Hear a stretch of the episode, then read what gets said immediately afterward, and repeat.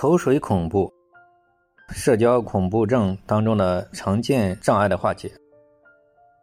我们十几年来的一线心理咨询实践当中呢，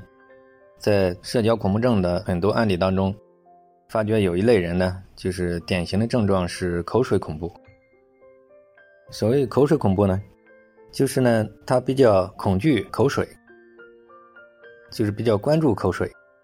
然后呢，在人面前呢，控制不了的这个口水流出来，然后有这种吞咽动作，然后呢。求助者呢，就是认为这个流口水在人前吞咽，甚至影响别人，觉得这个是一件非常丢人事情。这种东西呢，它都是缓慢形成的，然后呢，他就为此反复纠结，心理冲突。这种口水呢，它就是越控制呢，流的越多，流的越多呢，它就是。有时候吞咽的动作就声音很大，然后呢，他为此呢就觉得非常苦恼。那么，我们这么多年来治疗过很多这种口水恐怖症的这种社交恐怖症患者，其实呢，也可以称为口水强迫症。口水强迫症呢，口水社交恐症呢，其实它的根源呢，在于它的一些歪曲的认知观念。就是我们普通人都知道呢，这个口水呢，其实呢是人的一种本能嘛。可以说，任何人关注口水，那么口水呢就自动的就会控制不了的会流出来。但是普通人呢，他们可能就是不在意，也不会认为是个什么毛病，所以说呢，时间久了呢，慢慢也就淡了。但是口水社交恐怖症的人呢？